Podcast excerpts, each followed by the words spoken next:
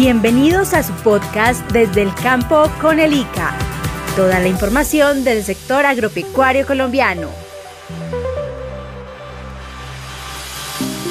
Bienvenidos a un nuevo episodio del podcast. Les habla Carol Gutiérrez y quiero invitar a todos los productores agropecuarios para que estén atentos y conectados con toda la información y las recomendaciones que tiene el ICA. Hoy hablaremos acerca de las afectaciones que puede generar el fenómeno de la niña en los cultivos de plátano y banano. Para ampliarnos esta información, contamos con la participación del doctor Jorge Hernán Palacino, director técnico de Sanidad Vegetal del Instituto Colombiano Agropecuario ICA.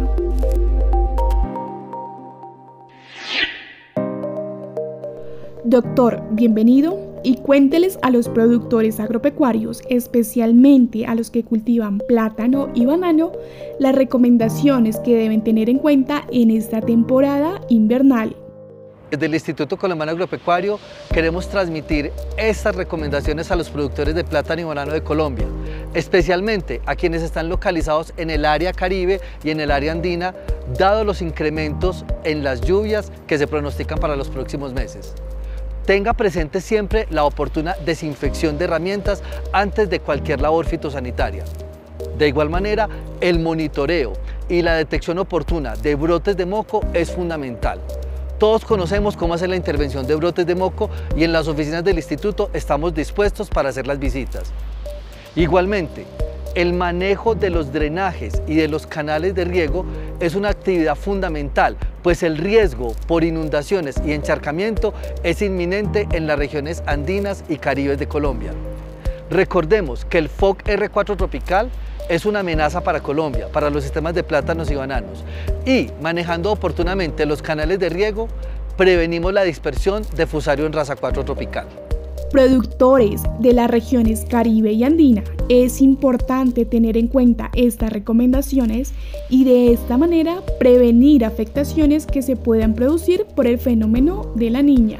Algunas plagas, como el picudo y el gusano tornillo, son de especial manejo y atención en esta temporada, pues ellos provocan heridas y así incrementan los ataques de moco de plátano y banano en nuestros cultivos.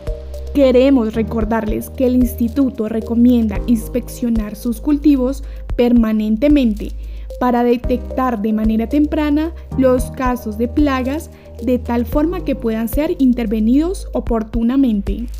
Doctor, ¿cuáles son las medidas de bioseguridad que deben tener en cuenta los productores para que tengan sus predios sanos y limpios?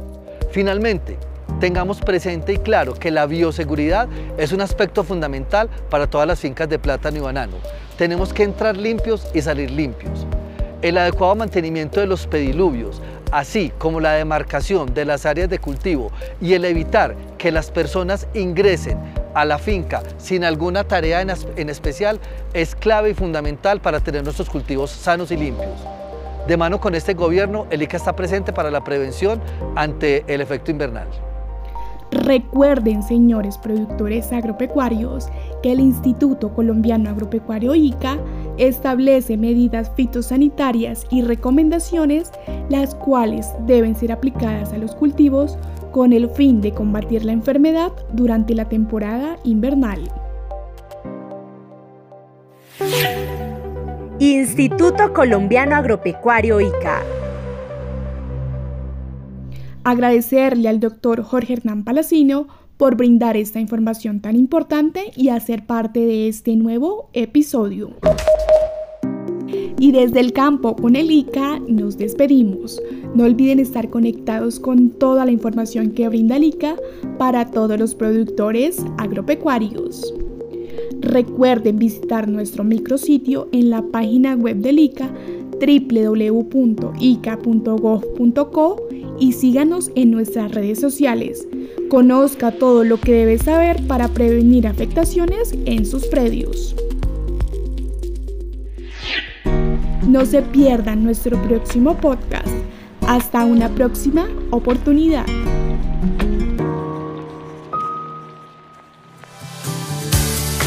Desde el campo con el ICA.